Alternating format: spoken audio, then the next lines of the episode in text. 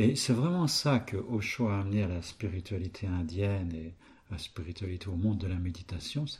Parce que ça, on le retrouve plus chez les chrétiens. C'est la célébration, chez les soufis aussi.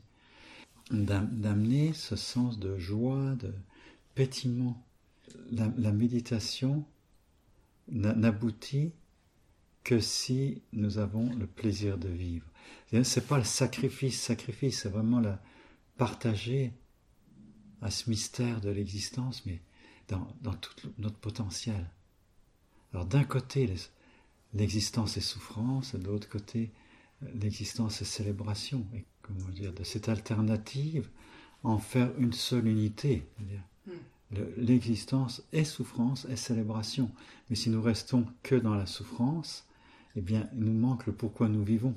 Si tu restes que dans la célébration, et Osho nous dit, si tu es vraiment à célébrer tout ce qui se présente, mais c'est aussi célébrer la mort. C'est un grand chemin.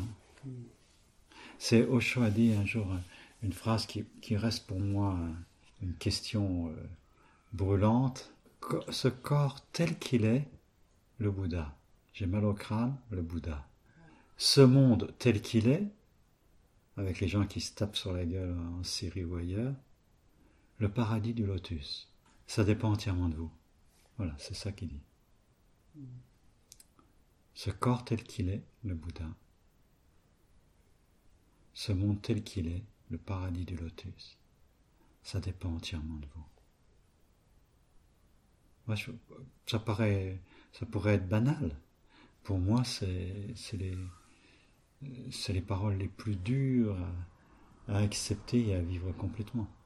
Et à prendre responsabilité. Ça dépend de moi que ce monde, je le vive comme le paradis du lotus, c'est-à-dire le paradis du Bouddha de la compassion, dans la paix intérieure, dans une joie profonde. J'ai l'impression que c'est le passage, d'accepter ça, de prendre ce risque-là, c'est la transformation à laquelle euh, je me sens appelé, à laquelle je vous invite aussi. Et pour moi, c'est la, transformation majeure. Sitting in the, in the fire, assis au milieu du brasier. Le leader, c'est celui qui accepte de s'asseoir au milieu du feu. Il y a une autre image aussi, c'est s'asseoir au centre du cyclone. Être le centre du cyclone. Par sa présence, alors que tout se bat autour de soi, que tout part en couille, je ne sais pas tout ce qu'on peut dire là-dessus, être le centre du cyclone.